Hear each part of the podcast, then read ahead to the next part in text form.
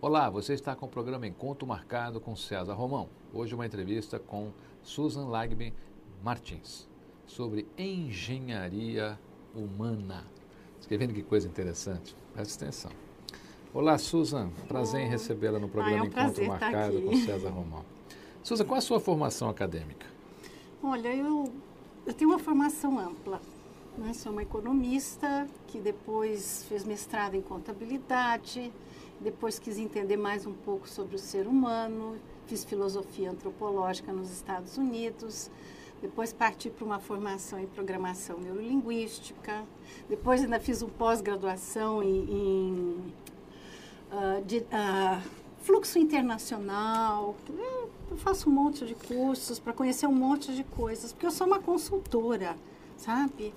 Sou uma consultora de empresas e de pessoas. Susan, e é, me o que é engenharia humana? É tira o dedo, põe o dedo, muda braço? O que, que é engenharia humana? Olha, engenharia humana é um produto que eu mesma desenvolvi, tá? baseado em lógica. É o estudo da estrutura do pensamento humano e de como as pessoas fazem para tomar decisões. E nisso aí, então, está todo o segredo da qualidade de vida do ser humano. Né? Decisões. Decisões. Está difícil as de pessoas tomarem decisões hoje, Suzy? Olha, depende né, da, da, da, da qualidade que você tem para isso. Né? Porque to, a tomada de decisão, ela requer um certo conhecimento do que você quer e todo um processo de inteligência emocional para você fazer acontecer o que você quer. Por exemplo, existem muitas pessoas que têm dificuldade de dizer não, porque elas são carentes de atenção, são carentes de afeto das pessoas, elas precisam ser amadas, elas precisam ser aceitas. Então, essas pessoas vão ter muita dificuldade em tomar decisões. São ou, defeito? Ou elas são polarizadas, só para terminar. Elas tomam uma decisão dentro da cabeça, mas elas praticam outra coisa. Eu diria que isso é improdutivo. Na engenharia humana, nós temos só dois itens: produtividade ou improdutividade. Tudo que é produtivo gera qualidade de vida. Tudo que é improdutivo rouba qualidade de vida e contribui para a infelicidade humana. E aí vem a pergunta sobre a engenharia humana. Eu decidi desenvolver engenharia humana para estudar a felicidade. Como trabalhar o ser humano para que ele possa funcionar e ser feliz. Mas dá para ser honesto com essa gente? Dá para viver falando a verdade? Dá para viver andando na rua, olhar para o seu cunhado, olhar para o seu parente, olhar para o seu vizinho e dizer tudo que você pensa dele? Porque a gente vive num, num universo aonde você tem que manter uma aparência. As pessoas realmente não conseguem ser verdadeiras como gostariam de ser. Então, você passa um verniz para compor aqui, você passa um outro para compor ali. Isso atrapalha ou você é a favor de que as pessoas sejam extremamente autênticas? Olha, aí você tem dois degraus. Eu acho que o ser humano pode ser autêntico. Olha, presta atenção, presta atenção no que ela vai responder, tá bom? Porque às vezes a gente fala alguma coisa que o pessoal sai lá em casa, já vai lá e diz tudo que tem para dizer para o cunhado, para a sogra. Calma, escuta bem a resposta, guarda bem, entende bem. Se não entender, vai lá procurar a Suza no Instituto de Engenharia Humana, tá bom, Suza? Isso, então. A pessoa, para ser feliz, ela precisa ser autêntica o tempo todo. Agora, existe uma confusão entre autenticidade e franqueza. Tá? Franqueza é uma coisa. Ser autêntico é outra coisa. Ser autêntico é você ser você mesmo. Você se permitir livre expressar na sua natureza, com seus dons, com seus sentimentos e etc.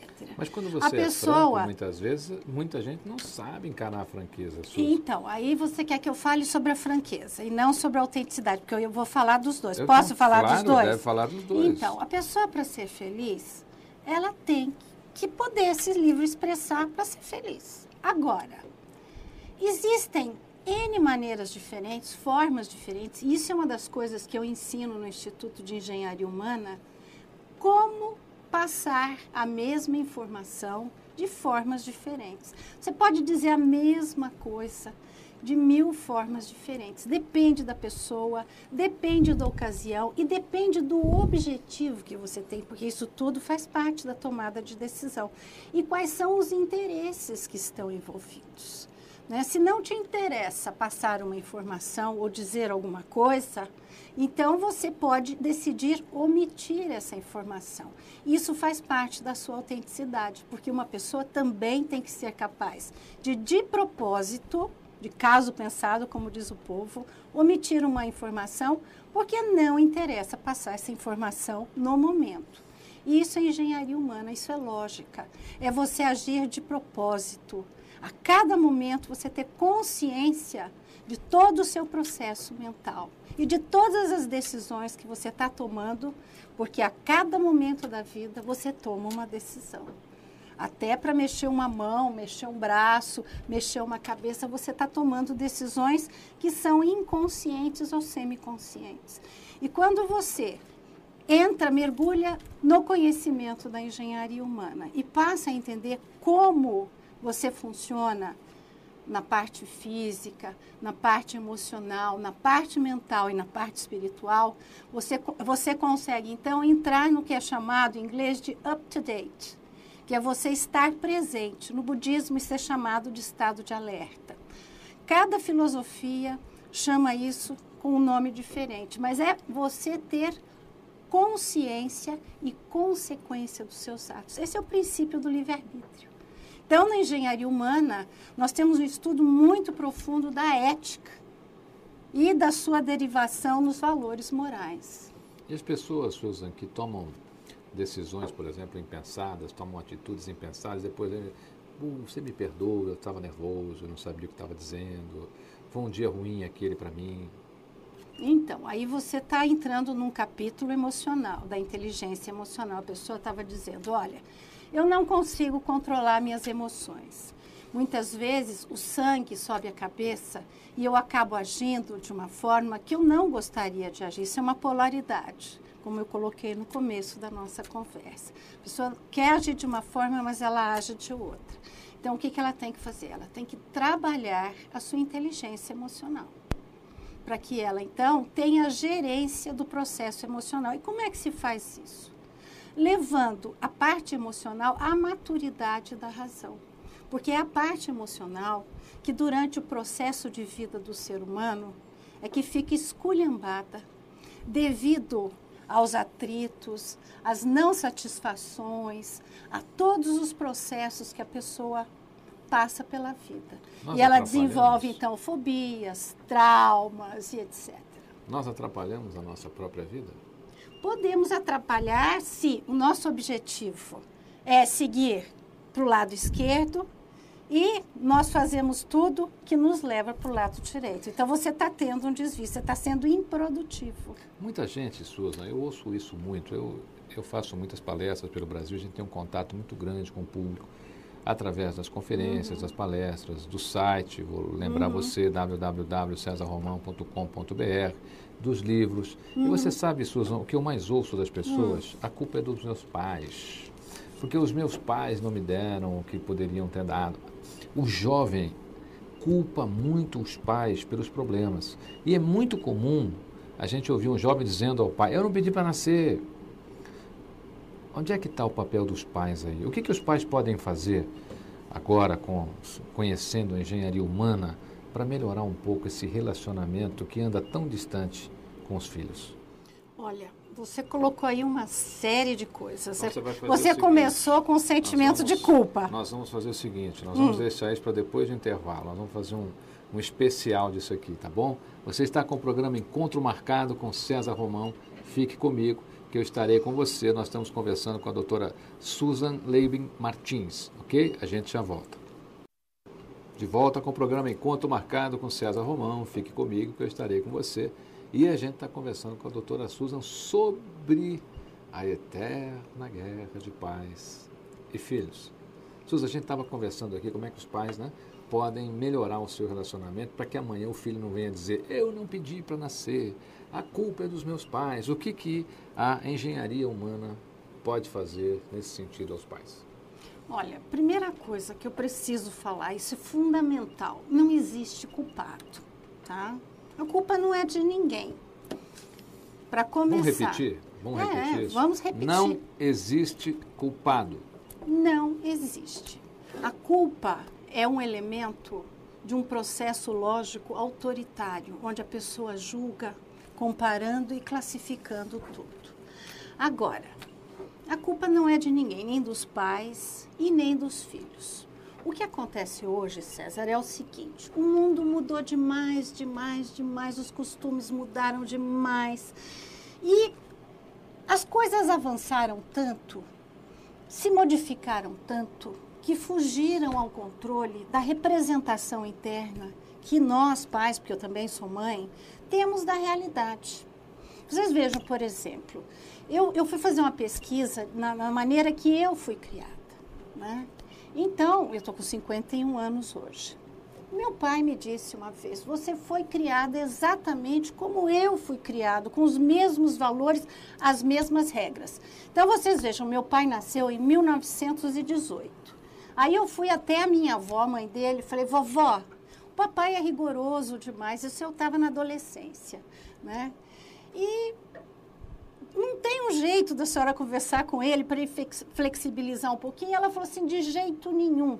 Nossa família é tradicional e ela mantém os costumes. Eu criei seu pai exatamente do jeito que eu fui criada. Ora, a minha avó nasceu em 1895, né?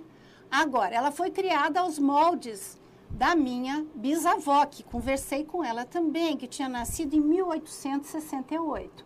Então, eu cheguei à conclusão que eu fui criada no, na segunda metade do século XX aos moldes, pelo menos da primeira metade do século XIX.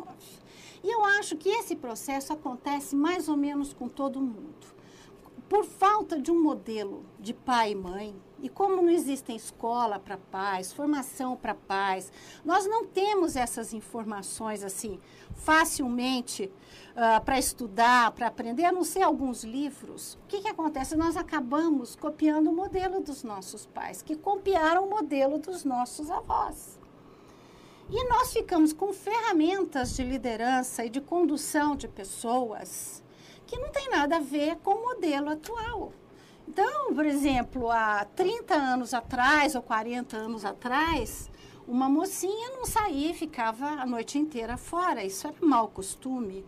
Hoje em dia isso é normal e os pais que não deixam, eles são considerados retrógrados. Agora, os pais, para deixar uma filha, por exemplo, de 14, 15 anos, ficar a noite inteira fora de casa e chegar às 10 horas da manhã, né, eles passam por um sofrimento muito grande. E eles não sabem o que fazer. Então, eu acredito que falta hoje um trabalho de formação para pais, uma escola de pais o que é ser um pai, o que é ser uma mãe, porque as pessoas não aprendem isso. Que tipo de, de, de, formação e que tipo de liderança deve ser feito do 0 aos 7 anos, dos 7 aos 14 anos, que são fases diferentes, a, a infância, a pré-adolescência, a adolescência dos 14 aos 21 e a, a fase juvenil, que é dos 21 aos 28 o que passar, que tipo de formação você passar para o seu filho, para você ter certeza que ele vai saber se conduzir e vai saber dizer não para aquilo que é improdutivo para ele e dizer sim para aquilo que é produtivo, mantendo a sua autenticidade e aprendendo a lidar com a liberdade, mas de forma responsável e comprometida, que é o que falta hoje até nos adultos. Senso de responsabilidade e comprometimento. É ou não é verdade, César? Você que lida com pessoas. É, são dois pontos que normalmente eu, eu sempre abordo, bato, quer dizer, a disciplina, o seu comprometimento com aquilo que realmente você quer. Isso é fundamental. Então e não basta senso ser de pai. responsabilidade, o exercício do livre-arbítrio, não basta ser pai. Você tem que estudar e muito esse assunto, muito. procurar conhecer, procurar saber novas regras de comportamento, porque a Susan disse uma coisa aqui muito interessante, quer dizer, o comportamento das pessoas ao longo das décadas, ele vai mudando, as gerações Costumes. vão mudando. Então é importante que você esteja bem ciente disso. Isso eu A tenho engenharia dado, humana pode ajudar os pais? pode, eu tenho dado muitas palestras sobre a relação pais e filhos e quais são os desafios. Quem quiser saber mais sobre engenharia humana, por exemplo, participar de uma palestra sua, pode ligar para você, visitar um site? Pode visitar o nosso site, é www.engenhariahumana.com.br ou telefonar para nós lá no Instituto, o DDD é 11 e o nosso telefone é 3258-9465. Eu vou repetir, 3258-9465. O que fazer, Suza, com o pai que sabe tudo e acha que está super certo e que tem que ser assim e que ele não. Porque você tem uma consciência para haver mudança, não é verdade? A pessoa precisa querer essa mudança. A pessoa precisa, não, eu quero mudar, eu quero melhorar o meu relacionamento Uhum. com meu filho. E se o pai não quiser melhorar o relacionamento com o filho? É, e como diz o mineiro, tá lascado. Vive Porque, essa realidade porque esse pai é um dono da verdade. Né? E tem um complexo de superioridade.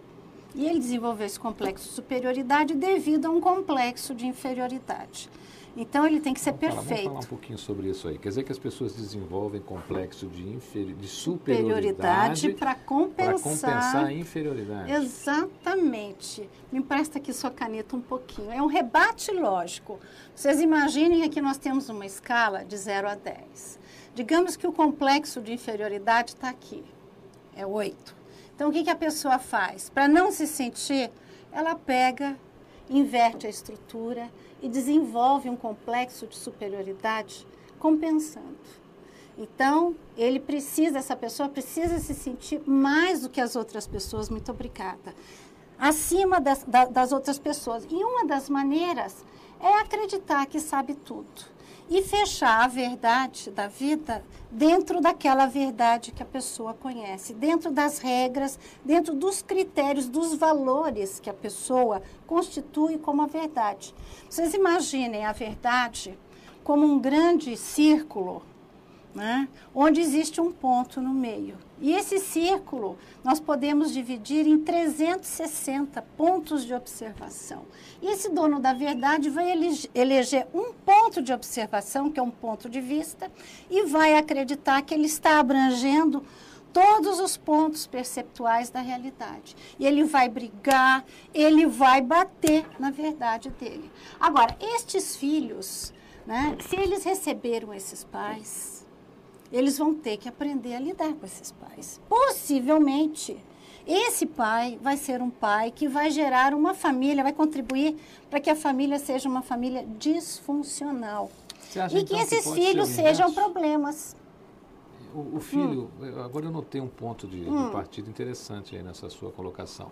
Pode ser que o filho seja mais fácil de reconhecer como lidar com o pai do que o pai com o filho? Pode acontecer, pode acontecer.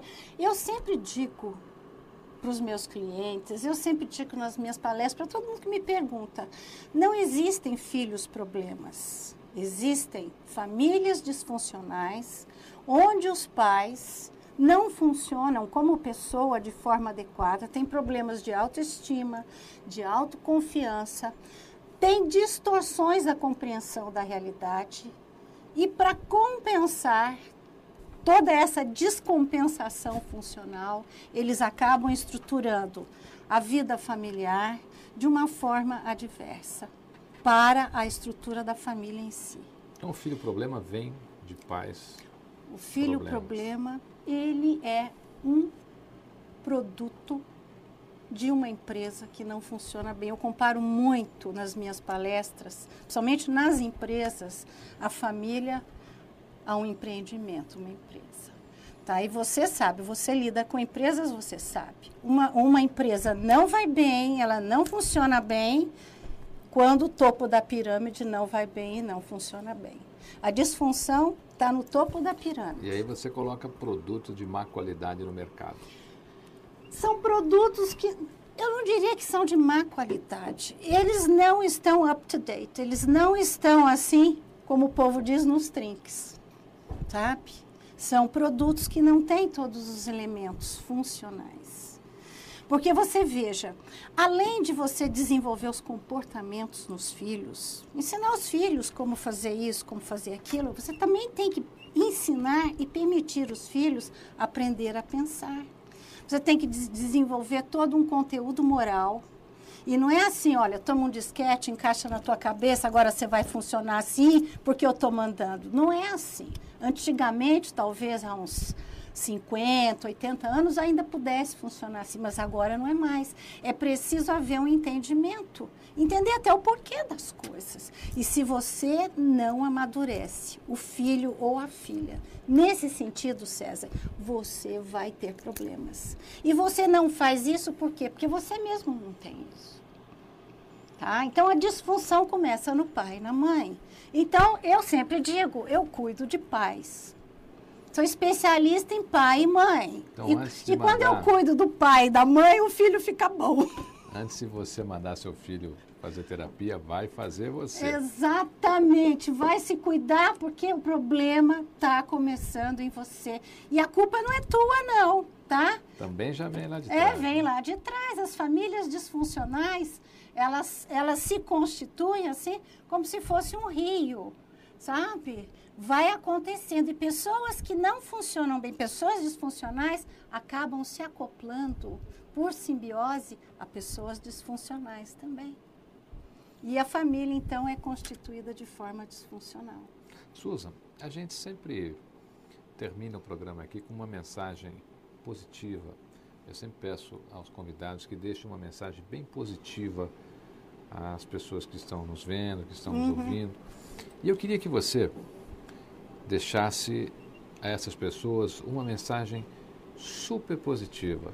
Alguma coisa que realmente você pudesse fazer que transformasse um pouquinho. Eu sei que a sua entrevista hoje foi espetacular, eu tenho certeza que as pessoas que ouviram já estão aí refletindo muito sobre o assunto, mas eu queria que você desse um, um, uma chavinha a mais para auxiliar um pouquinho mais essas pessoas. E sem sombra de dúvida, você que quiser falar com a doutora Souza, você vai entrar no site da, da, da, Rede Mundial de Rádio e Televisão e você tem lá o telefone dela, você tem o site dela, ela já deu aqui no ar e eu acho que vale a pena assistir uma palestra dela. O que é que você poderia deixar assim de bem positivo para essas pessoas, Susan?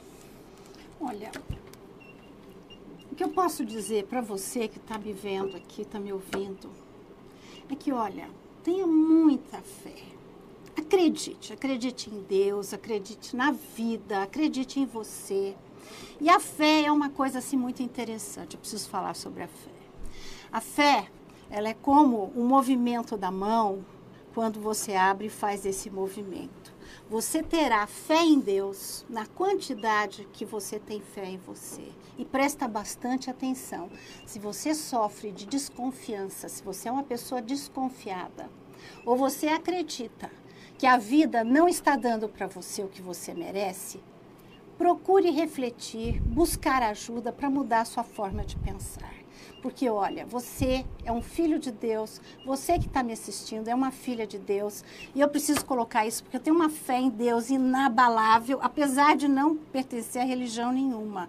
Eu quero deixar bem claro, eu não pertenço a nada, a grupo nenhum, a nada, pertenço a Deus. Tenha fé em Deus, acredite em você, acredite na vida, acredite nas pessoas, dê sempre uma chance. Lembre-se que as pessoas são inocentes até provarem que são culpadas. Dê uma chance a você, dê uma chance a todos. E seja muito feliz. E pense bem em tudo que faz você feliz e em tudo que faz você infeliz. Tá? Procure manter os seus olhos, os seus pensamentos em tudo que você já tem e que faz você feliz. E tire os seus olhos e tire o seu pensamento daquilo que faz você infeliz. E procure traçar um plano de ação para transformar a sua vida. Escreva num papel todos os itens que tornam você infeliz e classifique curto, médio e longo prazo. Tá? Aquilo que você não pode mudar agora, você vai poder mudar a longo prazo. Agora, Fique feliz por isso, porque nada é permanente neste mundo a não ser a existência de Deus. Tá? Então tenha muita fé, seja muito feliz, curta a vida e olhe a vida com olhos de prosperidade. É isso que eu tenho a dizer. Suza, muito obrigado por estar no programa Encontro Marcado com César Romão. Eu tenho certeza que nós vamos receber muita ligação, você vai acabar voltando aqui com certeza absoluta. Ah, vai ser um prazer. E a gente vai então abordar depois, na sua próxima entrevista, um outro assunto. Eu sei que você deve ter muita coisa bacana aí para dizer às pessoas. Programa Encontro Marcado com César Romão. Fique comigo que eu estarei com você. A gente vai para um breve intervalo Beijos. já voltamos. Olá, você está com o programa Encontro Marcado com César Romão. Fique comigo que eu estarei com você. Hoje recebendo a presença de Andréia Lemos Brito. Já ouviu falar? Claro que já. Lemos Brito Congressos e Feiras, 45 anos ajudando esse país a se desenvolver, ajudando as pessoas a fazerem negócios, criarem oportunidades e, mais do que tudo, fazer o Brasil dar sempre um passo à frente. Andréia, prazer em recebê-la no programa Encontro Marcado com Prazer é todo meu estar aqui com você. Qual é a grande novidade da Lemos Brito Congressos e Feiras? Uma é uma grande novidade, mas ela não é uma novidade nova.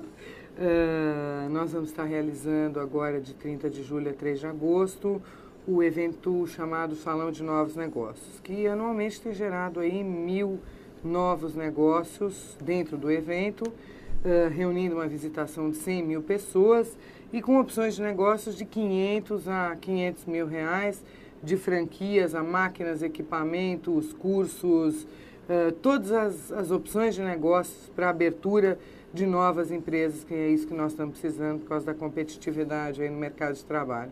Então, esse é um evento que está na 11ª edição, é um belíssimo de um evento com mais de 300 expositores, e que vai acontecer junto com a novidade desse ano, que é o Salão de Inovação Tecnológica. André, eu fico ouvindo aí os analistas econômicos falarem sobre a nossa crise, a nossa recessão. Aí vem você com esse lançamento da, da Lemos Brito, dizendo que você tem lá milhares de oportunidades para as pessoas. Essa crise existe ou você acha que ela é um pouco fabricada? Ela existe, mas eu acho que ela é mais fantasiosa e você está certo quando você diz isso é, mas ela existe é, é mais para apavorar e mais uma questão política do que realmente ela é real. Porque se você, durante uma feira de cinco dias, você consegue gerar mil novos negócios, é, seriam mil novas empresas, é, você está tendo, gerando mil novos, uh, 20 mil empregos diretos e indiretos. Então, quando você vê uma visitação de 100 mil pessoas e um aproveitamento grande desse resultado, a crise ela é fantasiosa. É, o Brasil tem um potencial para a criação de novo negócio que até o ano passado estava em primeiro lugar do mundo. Não vamos entrar no, no mérito da questão se esse é um fator positivo ou negativo. Mas até o ano passado, o Brasil era o primeiro país no mundo em empreendedorismo. Esse ano deve ter caído para o segundo ou terceiro lugar, mas mesmo assim de todos os países do mundo, eu acho que a nossa posição é bastante favorável. André, nesta feira, esse novo salão de negócios, que já é o 11 primeiro, né? Sim. Com 45 anos de tradição, Lemos Brito, eu vou a essa feira de novos negócios. Eu sou um taxista, tá bom? Se eu vender o meu carro na porta da feira, eu entro com dinheiro ali e saio com um negócio próprio? Sai essa imagem só é que tem que se tomar um certo cuidado, porque eh, da mesma maneira que se abre muita empresa no Brasil, se fecha. A primeira coisa que, que, que, nós divulgamos, acima de tudo, por ser um evento social de geração de emprego, geração de negócios, acima de tudo, ele passa a ser um evento social para quem promove, é, é que faça uma capacitação, que passe por uma consultoria. O Sebrae tem diversas linhas de apoio ao pequeno e microempresário que devem ser consultados por serem uma entidade de, de, de porte tão representativo. Você tem o Banco do Povo que te dá um apoio para te capacitar. Você tem as grandes empresas que você sempre tem que estar de olho para ver o comportamento delas mediante o mercado macroeconômico. Você tem uma série de fatores que você tem que levar em consideração.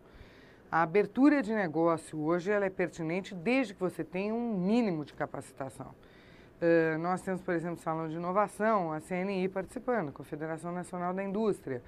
Uh, via confederação você não tem resultado nenhum, mas você tem um resultado fantástico de capacitação junto ao SENAC. Uh, são cursos um pouco mais caros para um segundo momento, um segundo nível, mas que seriam interessantíssimos. O empresário ele tem que estar minimamente capacitado para integrar o mercado. O, o, o, funcionário ele perdeu o mercado de trabalho porque ele deixou de se capacitar, porque ele não acompanhou as tendências de mercado. Então, o mínimo de capacitação a gente requer. A gente solicita para que esse empresário que visita a feira, o futuro empresário que visita a feira, ele tenha. Isso é fundamental. Me diga uma coisa, André. Qual é a grande coqueluche desse salão de novos negócios? Qual é a grande ideia, na sua opinião, que está sendo exposta lá? Ai, são tantos produtos diferenciados que vão de equipamentos a um curso de vela, a um curso de. São, são várias coisas. Você tem uma, uma gama imensa. Uh, você pode, inclusive, dividir isso, todos os lançamentos da feira, por faixa etária. Então, o empresário que está ingressando agora, que quer ir para a área de informática, você tem opção. Você tem a dona de casa com 60 anos de idade que quer começar a fazer alguma coisa, tem espaço na casa dela e pode fazer um curso de vela. Você tem um empresário de 35 ou 40 anos que deseja abrir uma franquia, você tem N opções de franquias. Ou você tem alguém que, que, que provavelmente veio de um, de um mercado uh, da metalurgia ou que veio da, da e que pode aproveitar os equipamentos e as máquinas expostas. Então você tem N opções de ferramentaria, uma máquina de chinela, uma máquina do setor de alimentação, são mil opções de negócios. Então falar da coqueluche para você é um negócio que fica complicado, porque são tantas coisas maravilhosas, você vai estar lá com a gente, você vai poder observar que realmente é um show de, de evento. E os jovens hoje, André, você acha que falta alguma opção para o jovem? Por exemplo, essa feira é uma grande opção para um jovem que está saindo de uma universidade, que está saindo de uma universidade de engenharia e que de repente quer ser um empreendedor. Você acha que é um bom começo? Sem dúvida alguma, é um bom começo. Uh, ele tem que se estabilizar de alguma forma. O mercado profissional de emprego ele está muito competitivo, uh, salários baixos e ainda o empresário bem capacitado no Brasil ele tem condições de ganho, de, de atingir um ganho superior àquele que, não, que optou por não ser empresário. Então, ele tem N opções de negócios que ele pode aproveitar, sem dúvida alguma. Você está com o programa Encontro Marcado com César Romão. Fique comigo eu estarei com você. A gente está conversando com Andréia Lemos Brito, da Lemos Brito Congressos e Feiras, com 45 anos de tradição aqui no Brasil. A gente vai para um breve intervalo e já voltamos. De volta com o programa Encontro Marcado com César Romão. Fique comigo que eu estarei com você. A gente está conversando com Andréia Lemos Brito, da Lemos Brito Congressos e Feiras. 45 anos de tradição em bons negócios aqui nesse país. Andréia, vocês estão fazendo também um salão que é o Salão da Inovação. O que é o Salão da Inovação? Salão da Inovação Tecnológica é o maior evento comemorativo do Ano da Inovação.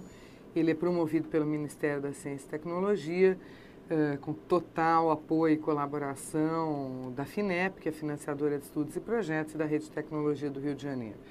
É um evento que vai reunir as mais modernas inovações tecnológicas e, de novo, uma grande variedade. Vai do jacaré, a exposição do jacaré ecológico, do aproveitamento do jacaré ecológico. É... Só para dar uma pausa aqui para explicar para você, o jacaré ecológico é aquele que você pode vender para restaurante, fazer bolsa, é isso? Exatamente. É aquele que você vai criar é, ali no cativeiro mas, e pode comercializar. Exato, mas com o desenvolvimento sustentável e equilibrado, né? É, sem agredir a natureza e nem a, a raça do jacaré. Então, nós vamos ter eh, até uma empresa como uma Itautec, que vai estar lançando o Pocket, uh, que é um computadorzinho pequeno, fantástico. A Marco Polo, que é uma das nossas grandes empresas nacionais hoje, que vai, vai estar fazendo diversos lançamentos dentro do ônibus dela, que é um ônibus tecnológico.